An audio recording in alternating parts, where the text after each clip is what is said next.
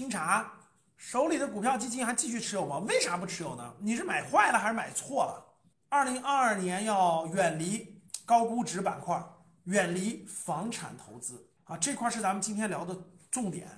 然后我再围绕这些啊，给大家延伸延伸，好不？第一个，咱们聊，呃，远离房地产，因为房地产这块呢，房产投资这块呢，我聊过很多了，我说过很多这关于房房产投资的事儿。嗯，其实也不用过多说了，但是呢，很多粉丝和学员还是问，说能不能买这房子啦，能不能买那房子啦？咱们稍微交流几句，系统的把几点吧给大家梳理一下，我觉得让大家明确啊，二零二二年。远离房产投资，这个房产分为很多，比如说商铺、商铺啊、公寓、写字楼、住宅啊，是按这个逻辑走的。这些其实都不能碰，就是都投资你，嗯，最好是都不要碰。嗯，展开说啊，这个甭管你是买商铺，还是写字楼，还是公寓，还是住宅，其实都面临着巨大的这个这个这个影响啊。那我从以下几点给大家详细交流交流啊，就二零二二年远离房产投资的几个原因。第一个，中国虽然有十四亿人口，但现在的城镇化率已经百分之六十五点一八了。就什么概念？我们十四亿人当中，百分之六十五点一八已经转移到城市了。那最后的转移到多少呢？现在发达国家就相对已经过了这个经济。经济这个发展的这个这个这个大周期的，就相当于已经稳定下来的发展中国家，基本上也就在百分之七十到百分之七十五左右，个别国家能到百分之八十。但是，毕竟他农村还是有有有人口的呀，无论他从事农业的还是他喜欢农村生活的，他有这个基数的，所以基本上这个人口城镇化率到百分之七十到七十五，其实已经可以说是到天花板了。特别是我们这样的。大的国家，我们这个人口，这个本来农业农村人口就比较，就是就是这个基数是在那儿放着的，所以从现在百分之六十五到百分之七十左右，也就五个百分点，肯定能拿到，未来五年几年肯定能拿到。但是由于大批量的该转移的都转移了，现在大家去那个这个农村去看一看，对吧？现在大家去农村去看一看，你们看看农村是不是都剩下老人和孩子？孩子小的时候在农村放着，稍微一上学就转到城市去了，所以农村现在人口已经基本上都是该出去的都出去了，剩下都基本上出不去的。所以你让他，而且他该在城镇买房子的，基本该城镇都买了。这个城镇化率已经走到末端了，已经走到这个未来想想大规模的城镇化已经没有了，这是最大的一个前提。各位，那很多人说了，为什么现在有的城市还是供不应求呢？当然了。因为中国是个大国，城市不一样。你要说是一线或者一点五线城市，对吧？它涌入的人口还是还在涌入啊。你举个例子，比如说最近十年，成都，以成都为例啊，成都过去这些年，就过去十年人口增加了，你们自己知道增加多少吗？五百到八百万人口。你像这批一点五线城市啊，成都、重庆啊、西安、武汉、郑州。杭州、南京、苏州，就这些，还有这个东莞、佛山，对吧？这些城市的人口其实还在增长。由于它这种局部地区还还有这个涌入力量，所以它有一定的支撑。其他大多数地区其实都已经那啥了，都已经这个相对饱和。不是说人不往里流入了啊，是城市化率，整个全国的城市化率到一定程度了，这个一定要理解。第二就是这个库存量非常大。全国过去二十年房地产的蓬勃发展，就是谁不想赚钱，对吧？想赚钱的老板都搞房地产，想搞房地产都建房子。那建不起一线城市的建二线，建不起二线建三线城市，建不起三线城市建四线城市，建不起四线城市的建农村的建乡镇的。所以过去几十万亿的资金，几百万亿资金涌的房地产里面，现在全中国盖的房子，就全中国盖的房子，商品房啊，不算农村的宅基地，全中国盖的商品房。够三十亿人居住，全中国盖的商品房够三十亿人居住，只不过是有些地方的空着。你像中小城市的，你们去看一看，空着。整个城市建的那个新城，对吧？建的新城，那房子空着，晚上你去转一转，那个灯是星星点点的，很多都空着。这大批量的这个建的房子，未来都是大批量的浪费。就跟鹤岗、黑龙江已经出现多个鹤岗了，一套房子五六万没人要，很多中小城市的那个房子只会越来越掉价，越来越掉价，最后掉成按马云话就是白菜价，几万块钱一套，你愿意要要，不愿意要拉走。全中国的房子现在够盖的商品房够三十亿人居住，那很多人说，那为啥我还没房子呢？那是因为你在大城市，你在核心一些城市，你到小地方去，房子多的是。你不信租一租，一个月三五百块钱就能租个房子，而且是很好的房子，新房子装修也很不错。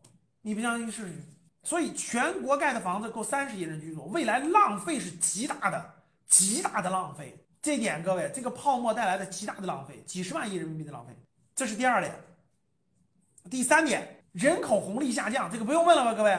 现在两个公司都现在甭说国家着急了，公司都着急，对吧？那个有一个上市公司叫北大荒啊，谁生二胎啊，奖励六万；谁生三胎奖励九万，然后十二个月假期。哇塞，这真是好，这真是好公司啊！我也想去这种好公司啊，对吧？然后，然后那个很多公司都出这些政策，国家也在各地也在出政策，人口支撑不了，红利下降。我前面讲了，那个全国这个。你们看一下二零二零年的出生数据，你就知道了。新生儿的整个全国低于一千万人。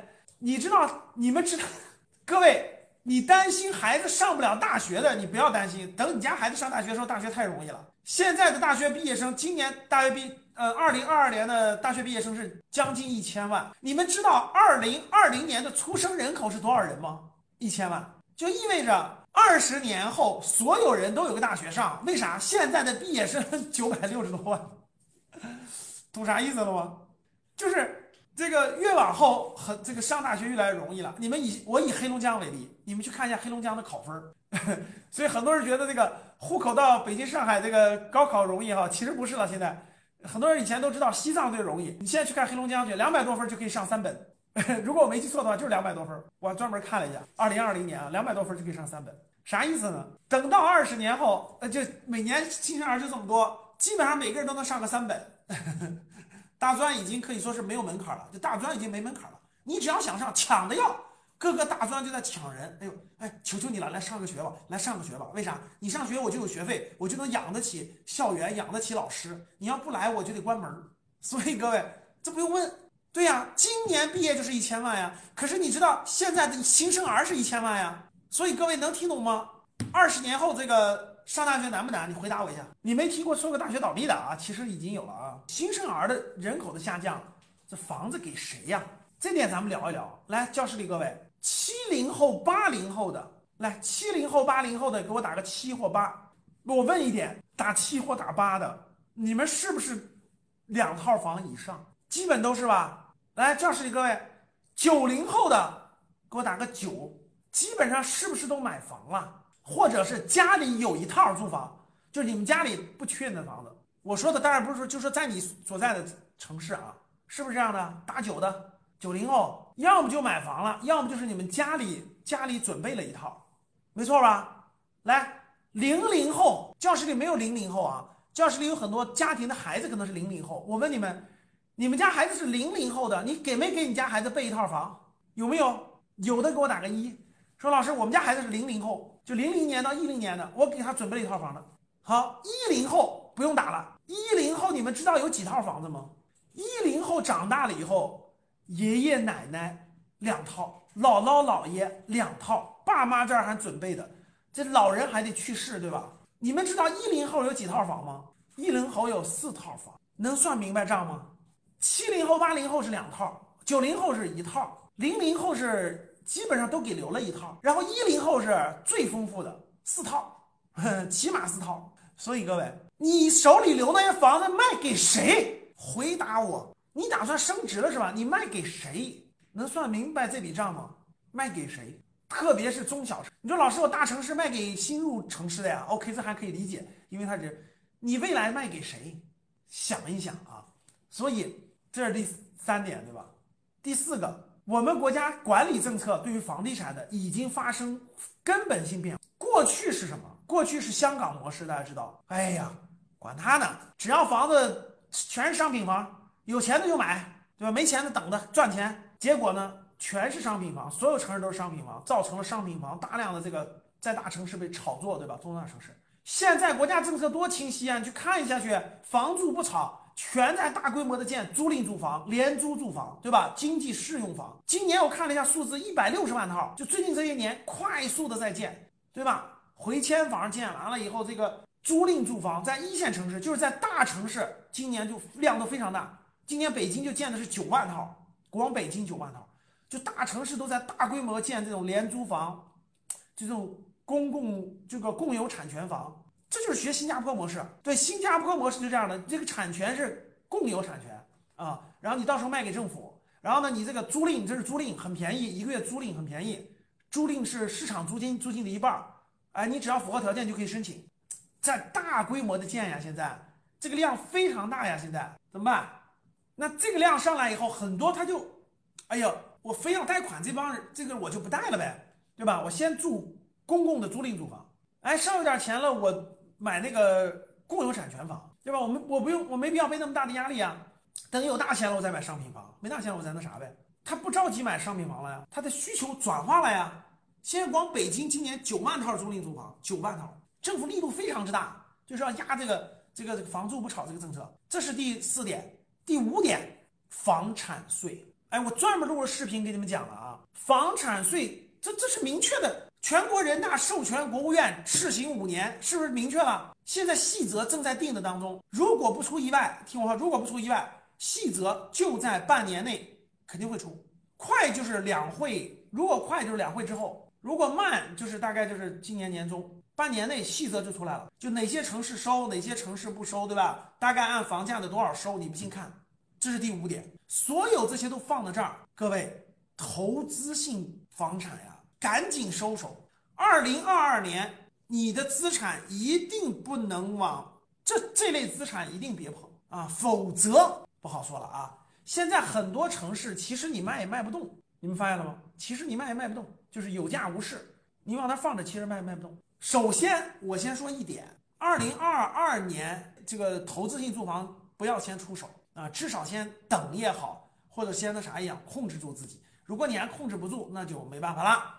啊，就你就能只能自己那啥了，好不好？我讲的这个呢，第一个主题啊，叫远离二零二二年远离房产投资，并不是说，首先要说的是不让你再去买投资性住房了，这个不要。你说有的人问了，老师，我们一二线城市，哎，两套住房这种的，对吧？二线城两套住房，这一定要卖吗？